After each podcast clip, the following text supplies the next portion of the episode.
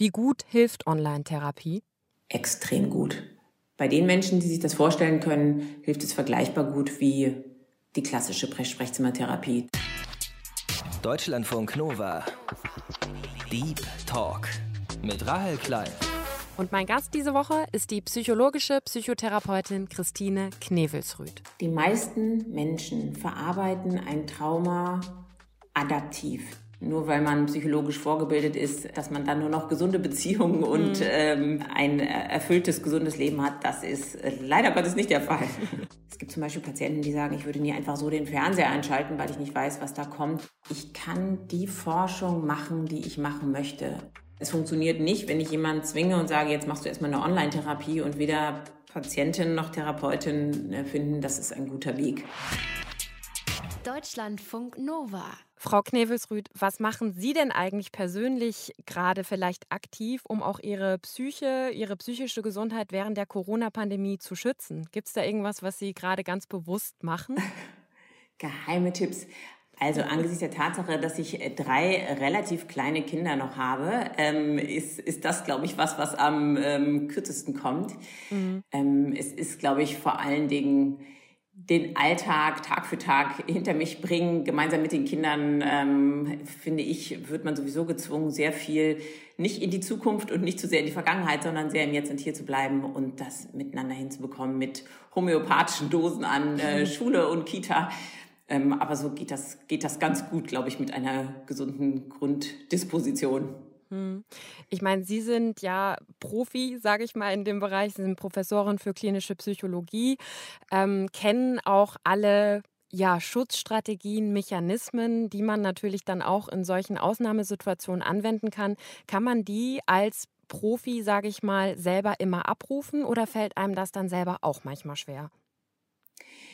Ich glaube, dass Profi-Sein ein vor wenig ähm, Dingen wirklich schützt. Das heißt, wenn wir über wirklich Ausnahmesituationen, ganz schwerwiegende Situationen sprechen, dann kann ein das persönlich genauso treffen, genauso wie depressive Erkrankungen oder Angststörungen. Das ist mhm. letztendlich nichts, was einen, was einen initial schützt, aber man hat sicherlich dann in der Folge Ideen, was man, ähm, was man machen kann. Ähm, aber ich glaube, so diese Idee, nur weil man psychologisch vorgebildet ist, dass man dann nur noch gesunde Beziehungen und mhm. ähm, ein erfülltes, gesundes Leben hat, das ist äh, leider Gottes nicht der Fall. Aber funktioniert das, dass man sich zu einem gewissen Maße vielleicht auch ein bisschen selber therapieren kann? Geht das schon?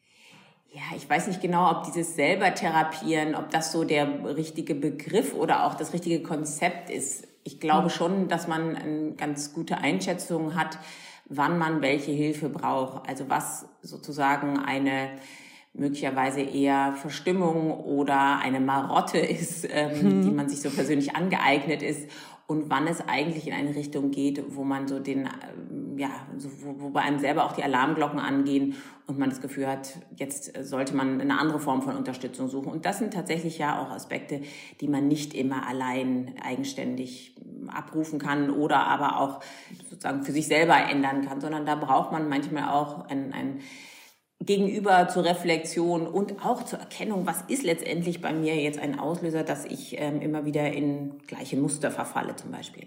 Ja, das heißt, da kann man dann, da hilft einem dann natürlich dann auch jemand externes, ne? der dann Absolut. quasi dieselben ja. Fragen stellt, die Sie dann bei Ihren Patientinnen und Patienten vielleicht dann unter Umständen ja auch stellen. Ganz genau.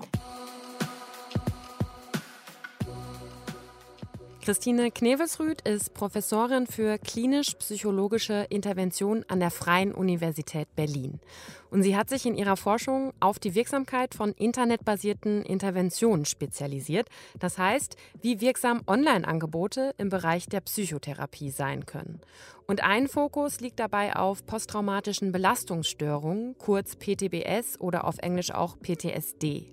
Und beides spielt im Zuge der Corona-Pandemie eine große Rolle. Und deshalb finde ich super spannend, mit ihr über diese beiden Themenbereiche zu sprechen.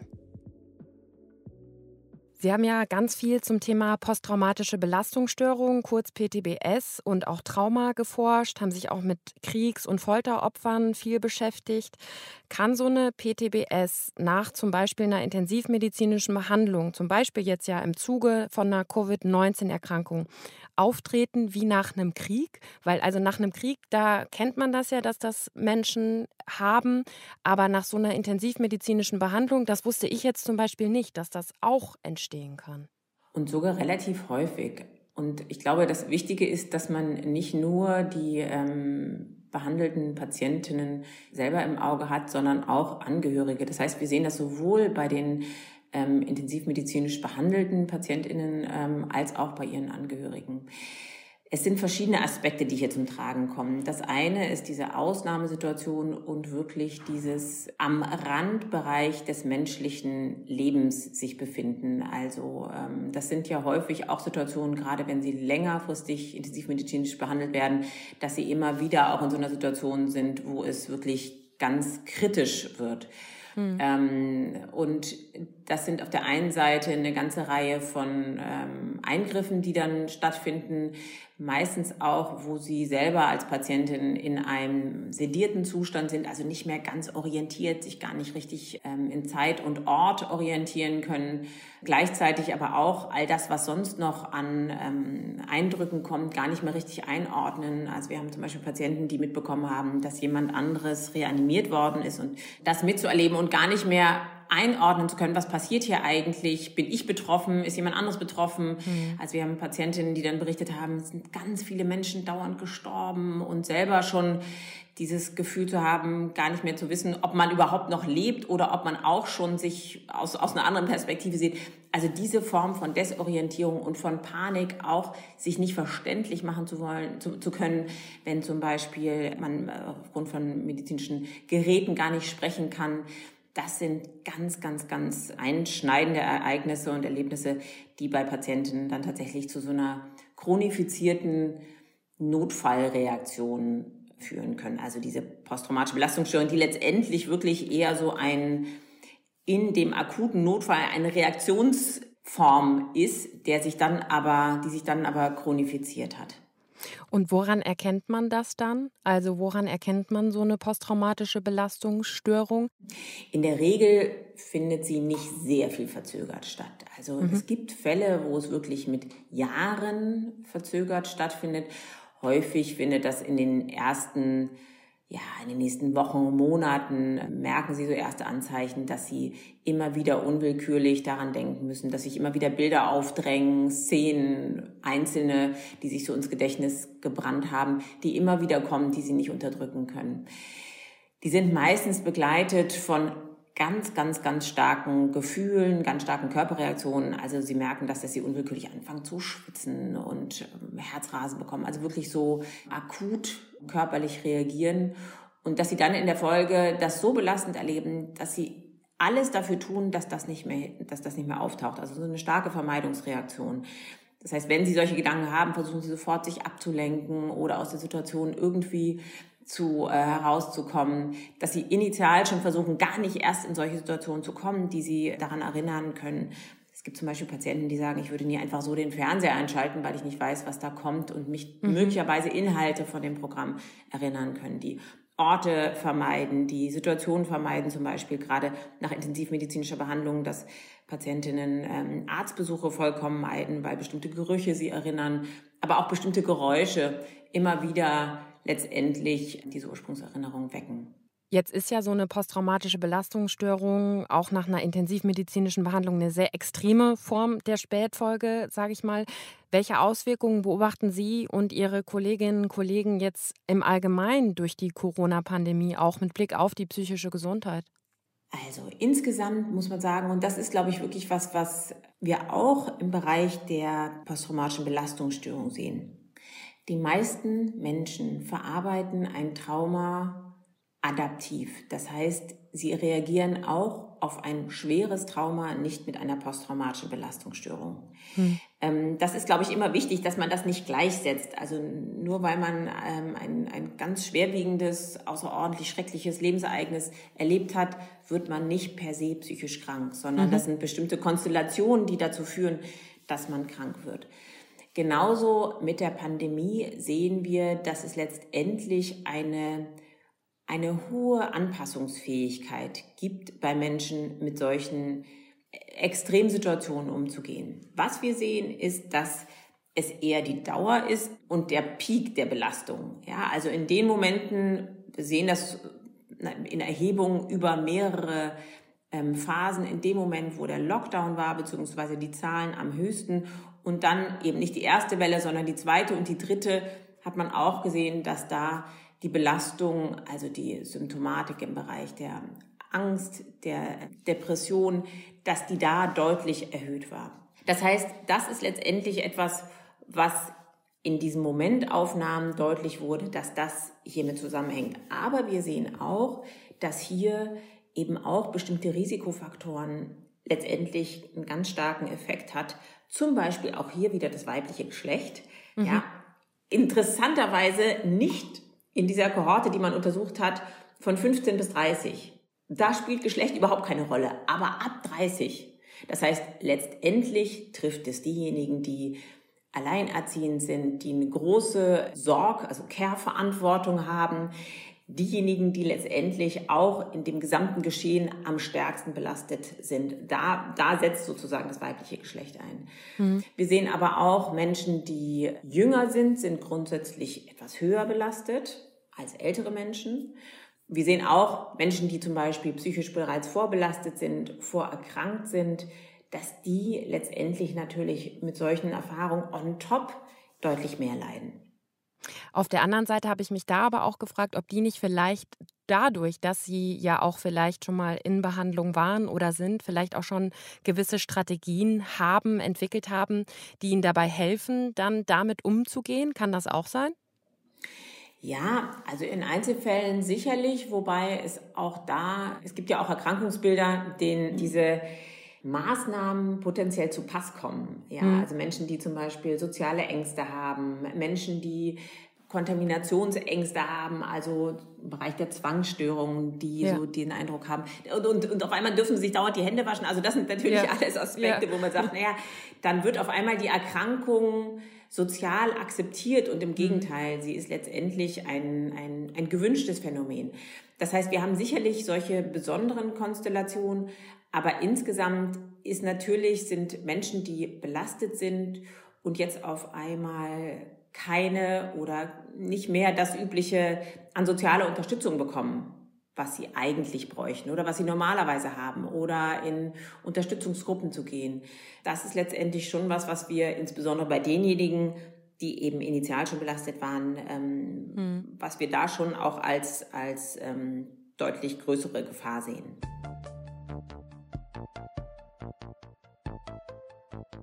Auch wenn es noch zu früh ist, zu sagen, wie sich die Corona-Pandemie insgesamt auf die psychische Gesundheit auswirken wird, auch wenn man jetzt natürlich noch nicht sagen kann, wie stark die Langzeitfolgen sein werden, weiß man aus früheren Krisen oder Epidemien, und das zeigen jetzt auch erste nationale und internationale Untersuchungen, dass die Corona-Pandemie zu mehr psychischen Problemen führen wird. Also vor allem Depressionen, Anpassungs- und Angststörungen und auch posttraumatischen Belastungsstörungen.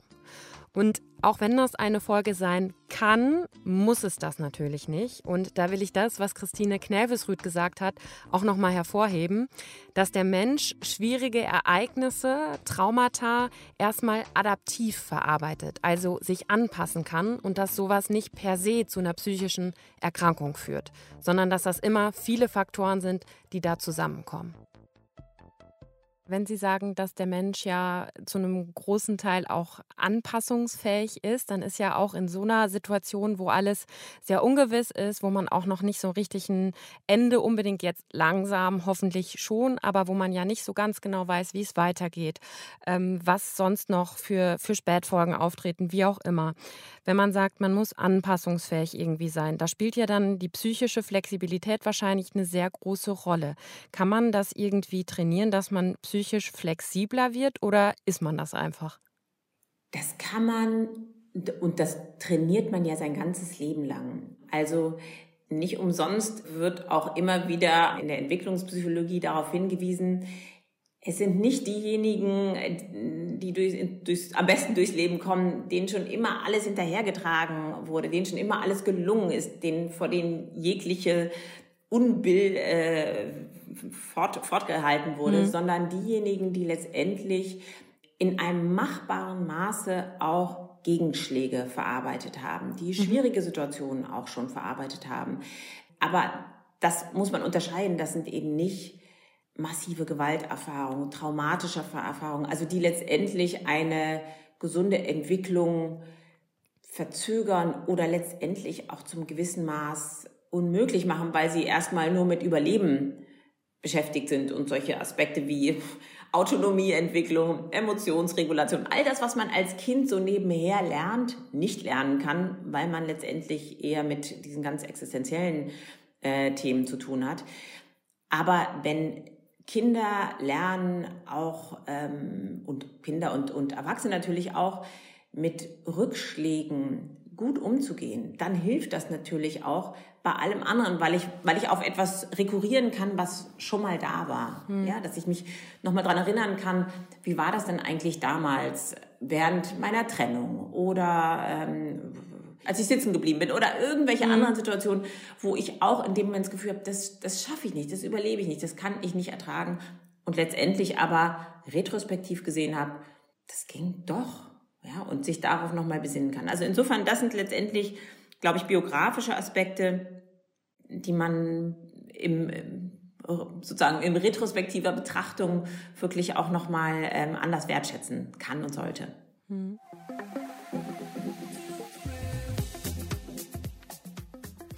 Frau Knebelsrud, wir machen zwischendurch in unserem Gespräch immer so eine kleine Spontanitätsübung. Apropos ja. ähm, Flexibilität. ich würde Sie einfach mal kurz bitten, die folgenden Sätze zu vervollständigen, wenn Sie können. Das mache ich nach dem Aufstehen als erstes. Ich versuche mich von drei Kindern um und auf mich, auf mir rum zu befreien. Ist das Ihr Morgenritual gezwungenermaßen? Nicht gezwungenermaßen, sehr gewählt und voller Glück und das ist meine beste Kompensation für all das, was ich beruflich mache. Ja, es ist glückselig, aber natürlich auch gleichzeitig fuselig. Das ist mein, mein Morgenritual, mhm. ja. Okay.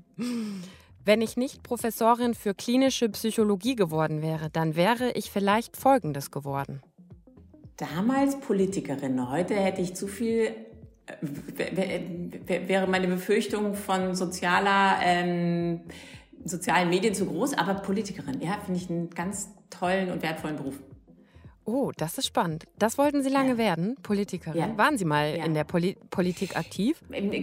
Als, als Jugendliche, ja, in der Schule mhm. und fand das auch sehr also interessant und wertvoll. Und dann, dann kam das Studium und dann habe ich meine andere Leidenschaft gefunden und jetzt mhm. bin ich das eher nur so am Rande und jetzt sehe ich eher, also sehe ich eher die, den Druck, unter dem viele stehen, die Geschwindigkeit und das Gegenteil von dem, was wir in der Wissenschaft haben, nämlich hier die Möglichkeit, Zeit zu haben, Dinge ergründen zu können, sich mit verschiedenen Positionen zu beschäftigen. Und ich habe das Gefühl, das geht in der Politik manchmal verloren. Aber insgesamt finde ich das ein, habe ich größten Respekt vor allen Politikern, die sich hier für, für uns einsetzen. Welcher Couleur auch immer, wenn sie nicht, wenn sie nicht dunkel werden.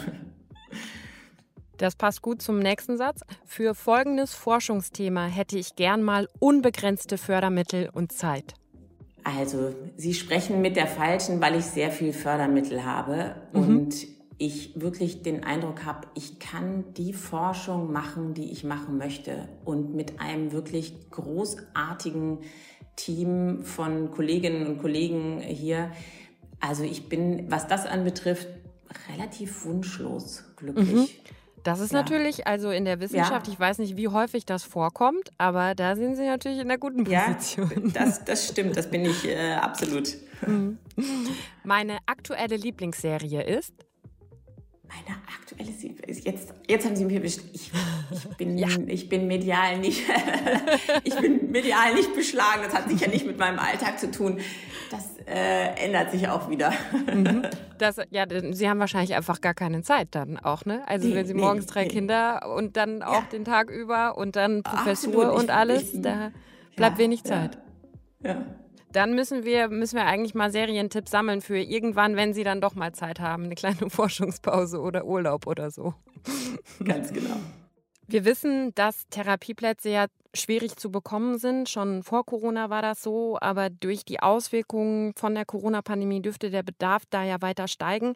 Sie forschen seit Jahren zum Thema Online-Therapie, digitale Therapieformen. Was erwidern Sie da Kolleginnen und Kollegen, die davon nicht so viel halten? Es selbst auszuprobieren. Mhm. Es ist tatsächlich unvorstellbar, wenn man äh, lange selber oder überhaupt Sprechzimmertherapie macht und da diese Umfänglichkeit vom Kontakt gewohnt ist. Man sieht, man spürt den anderen, man kann den anderen riechen. All dieses fällt natürlich weg, erstmal im ähm, Online-Kontakt und gleichzeitig wird dann doch der Kontakt durch vieles ergänzt. Das heißt, Beziehung, therapeutische Beziehung findet ihren Weg ganz unabhängig vom Medium. Und letztendlich erlaubt auch diese Form von, also häufig ist es ja nicht videogestützt, sondern viel auch schriftlich, diese Form von visueller Anonymität eine andere Intensität und eine andere Offenheit, die wir so in dieser, also zumindest in dieser Geschwindigkeit im, in der normalen Sprechzimmersituation nicht herstellen können. Was würden Sie jetzt sagen? Sie haben dazu ja wirklich viel geforscht, auch viele Studienergebnisse, viele, ja, viel Forschung einfach betrieben. Wie gut hilft Online-Therapie? Extrem gut. Bei den Menschen, die sich das vorstellen können, hilft es vergleichbar gut wie die klassische Sprechzimmertherapie. Dazu gibt es sehr viele Studien mittlerweile, mhm. auch Meta-Analysen, das heißt Studien, die letztendlich Einzelstudien auch nochmal zusammenfassen. Was wichtig ist, ist, dass es tatsächlich eine, eine Ergänzung ist zu dem Angebot. Das heißt, es funktioniert nicht, wenn ich jemanden zwinge und sage, jetzt machst du erstmal eine Online-Therapie und weder Patientin noch Therapeutin äh, finden, das ist ein guter Weg. Mhm. Ähm, aber bei denjenigen, und das sind ja doch auch eine erhebliche Anzahl von Patientinnen, die sich da, die, die durchaus auch eine Präferenz haben, die sagen, ich kann mir genau das andere eben nicht vorstellen. Für die ist das eine ähm, extrem gute Alternative und wie gesagt, in der Wirksamkeit bleibt es nicht hinter dem zurück, was wir in der klassischen Sprechzimmertherapie zu Wege bringen können. Ist dann die Online-Therapie, digitale Therapie zum einen natürlich, was jetzt ja auch gerade in Corona viel stattgefunden hat, dass man dann über Zoom ganz normal das Therapeutinnen-Gespräch hat und dann auch auf der anderen Seite aber zum Beispiel Apps oder welche, welche, wie umfangreich sind da so digitale Online-Angebote? Also wir sind in Deutschland natürlich noch relativ am Anfang. Wir sind auf der einen Seite weltweit Spitze, weil es auf der, also in Deutschland erstmalig jetzt die Apps auf Rezept gibt, die sogenannten DIGAs, die digitalen Gesundheitsanwendungen. Das wird allerdings vom ähm, sowohl Prozess als auch von der Wirksamkeit eher kritisch gesehen, weil es zumindest der Zugang von einigen dieser digitalen Gesundheitsanwendungen ähm, auf relativ dünnem Eis ist, was die Wirksamkeit anbetrifft. Ähm, das ist durchaus kritisch zu sehen, wobei man auch sagen muss, die, die ähm, Apps, die es jetzt gibt, bisher recht gut erforscht sind. Das andere, was häufiger genutzt wird, sind eher etwas komplexere Programme. Das sind nicht nur Apps, sondern das sind eher so browserbasierte Programme, wo sie bestimmte Übungen machen, die letztendlich therapeutisch begleitet sind. Mhm. Das sind zum jetzigen Zeitpunkt vor allen Dingen die großen gesetzlichen Krankenkassen, die das jeweils anbieten. Die haben dann unterschiedliche Programme für psychische Störungen, also im Bereich der Depression, Angststörung, Anpassungsstörung. Aber das ist das, was wir zum jetzigen Zeitpunkt noch haben und dass wir die Möglichkeit hatten, das ähm, videobasiert zu machen. Jetzt ähm, auch, muss ich das formal natürlich ergänzen, ähm, mhm. natürlich nicht über Zoom, sondern über datengeschützte ja. Anbieter. ähm, ja. äh, das ist letztendlich eine, eine neue Errungenschaft, die durch besondere Verordnungen jetzt möglich waren, dass wir es in dieser Intensität machen können. Das ist normalerweise für Psychotherapeuten im deutlich geringeren Umfang nur erlaubt. Das ist zu bedauern, weil es hier natürlich häufig auch Situationen gibt, wo das sinnvoll wäre und wo das auch vollumfänglich, wie wir jetzt gesehen haben, ähm, ausreicht. Aber das sind die Möglichkeiten, die wir haben derzeit in Deutschland. Also in Teilen videogestützt, alternativ eben diese gesonderten Programme von den entsprechenden Krankenkassen, die dann eben auch von Psychotherapeutinnen angeboten werden, oder die digitalen Gesundheitsanwendungen. Das sind im Wesentlichen eben spezifische Apps, wo sie meistens sozusagen eigenständig bestimmte Programme durcharbeiten. Diese digitalen Gesundheitsanwendungen, kurz DIGAS, die Christine Knevesrüth eben angesprochen hat, dürfen Ärztinnen und Ärzte, Psychotherapeutinnen und Psychotherapeuten in Deutschland seit dem 20. April 2020 verordnen. Im Grunde genommen sind das Apps oder Webanwendungen auf Rezept, die dann von den Krankenkassen erstattet werden. Und da ist Deutschland tatsächlich weltweit das erste Land, das sowas macht. Es können allerdings nicht alle Apps erstattet werden, sondern die müssen vorher vom Bundesinstitut für Arzneimittel und Medizinprodukte geprüft und dann freigegeben werden. Und dann werden die in ein DIGA-Verzeichnis aufgenommen. Aktuell sind das 15 digitale Anwendungen für psychische Erkrankungen, aber auch Apps zum Beispiel für PatientInnen mit Migräne, Übergewicht oder Krebserkrankungen zum Beispiel. Und es werden im Moment auch noch ziemlich viele weitere geprüft. Das heißt, diese DIGA-Liste wird wohl deutlich länger werden in Zukunft. Wenn ich jetzt selber das Gefühl habe, ich möchte mir Hilfe suchen und finde vielleicht nicht sofort auch einen Therapieplatz, was ja einfach häufig genug vorkommt und überlege da mir eben so eine digitale Gesundheitsanwendung oder auch so eine browserbasierte Anwendung ja mal anzuschauen oder zu gucken, ob das für mich in Frage kommen könnte. Wie würden Sie da vorgehen? Also ich würde auf alle Fälle erstmal ein, ein Erstgespräch, und das kriegen Sie mittlerweile deutlich schneller beim mhm. Psychotherapeutin oder beim Psychotherapeuten vereinbaren, weil das ist genau das Problem, dass es wichtig ist, dass jemand erstmal einen Eindruck bekommt, was haben Sie an Vorbehandlung? Haben Sie überhaupt schon mal psychotherapeutische Hilfe in Anspruch genommen oder medikamentöse oder psychiatrische Unterstützung? Also das ist, glaube ich, wichtig, erstmal zu sehen, was ist Ihre Geschichte und was ist Ihr Problem Bereich. Also es sind ja häufig nicht nur, was weiß ich was, Probleme im Bereich der Stimmung oder im Bereich der, der Ängstlichkeit, sondern es gibt möglicherweise auch noch partnerschaftliche Probleme oder Probleme mit Suchtmitteln oder mhm. unterschiedliche Aspekte. Das heißt, das ist, glaube ich, wichtig, dass Sie da erstmal eine kompetente Ansprache haben und dass man dann überlegt, auf der einen Seite, wie akut ist das? Gibt es bestimmte Gefährdungen im Hintergrund? Ja, also kommt es im Hintergrund wie zu Suizidgedanken ähm, oder anderen selbstgefährdenden Verhaltensweisen. Und dass man dann gemeinsam schaut, ist es sinnvoll, jetzt in, in der, als Übergang zum Beispiel erstmal selber mit einem Selbsthilfeprogramm ähm, anfangen, sich Unterstützung zu holen oder mit einem unterstützten ähm, digitalen Interventionsprogramm. Oder ist es eher sinnvoll zu sagen, Jetzt wartet man noch die zwei, drei Monate, je nachdem, wo man ist, sind das meistens so was wie zwei, drei Monate in den Ballungszentren, jedoch auch, auch durchaus länger, um eine Psychotherapie zu beginnen. Aber ich würde das wirklich moderiert machen mhm. durch ein, eine Fachkollegin. Genau, das, also es ist dann nicht so, man lädt sich einfach irgendwie eine App runter oder was auch immer und heilt damit seine Depression, sage ich mal, sondern das muss schon auch in einem ja, moderierten, geschützten Rahmen passieren, oder? Genau, das ist zu empfehlen. Wir wissen auf der anderen Seite, es gibt ja eine ganze Reihe von Apps, die ähm, frei zugänglich sind und gerade der Gesundheitsmarkt ist ja unfassbar umkämpft. Da sollte man mit großer Vorsicht äh, auf der einen Seite über seine Daten wachen. Kein Anbieter verschenkt ähm, solche Entwicklungen, die sind teuer, sowohl in der Entwicklung als auch in der Aufrechterhaltung. Das heißt, entweder werden die Daten abgegriffen oder es gibt dann Werbung, die währenddessen geschaltet wird. Also das will man letztendlich ja nicht, wenn man wirklich mit sowas Intim wie ähm, einer psychotherapeutischen oder psychischen Belastung mhm. letztendlich zu kämpfen hat. Und gerade auch vor dem Hintergrund, dass meistens eben dieser Impuls ist, ich lade es mir einmal runter, aber dann mache ich es auch nie auf oder ich mache es einmal auf und habe dann irgendwie das Gefühl, ja, ich habe was gemacht, aber ne, arbeite dann trotzdem nicht damit. Das ist letztendlich etwas, was, äh, was, ganz häufig, was wir ganz häufig sehen, was dann letztendlich eher das Hilfesuchverhalten ja verzögert. Also es chronifiziert im Fall des Falles eher ähm, die Situation, als dass es Unterstützung bietet. Hm. Das heißt, man muss aber da dann auch wirklich ganz klar die Grenzen eben kennen von solchen digitalen Angeboten, ne? Genau, aber das ist letztendlich auch etwas, was die Aufgabe von Psychotherapeutinnen und Psychotherapeuten ähm, sind, dass sie da letztendlich auch kompetent Rat geben. Vielleicht zum Abschluss nochmal, wir haben jetzt viel ja über auch Herausforderungen, natürlich auch durch die Corona-Pandemie gesprochen, über mögliche Folgen und Therapieformen. Vielleicht zum Schluss, kann man auch was Positives aus dieser Pandemie für die psychische Gesundheit ziehen?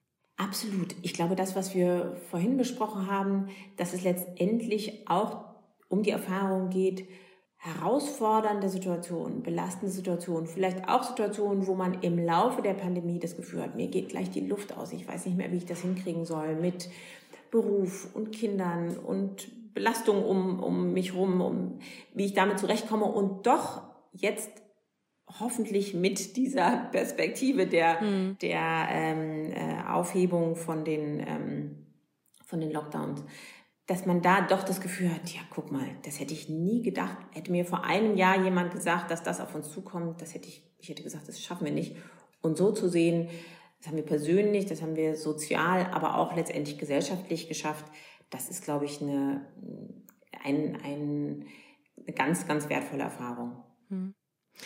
Christine Knerves-Rüth im Deep Talk auf Deutschlandfunk Nova. Herzlichen Dank für das Gespräch. Herzlichen Dank meinerseits für das Gespräch. Ihr habt den Deep Talk gehört. Ich bin Rahel Klein und raus für diese Woche. Passt gut auf euch auf und bis ganz bald. Deutschlandfunk Nova. Deep Talk. Jeden Mittwoch um 20 Uhr. Mehr auf deutschlandfunknova.de.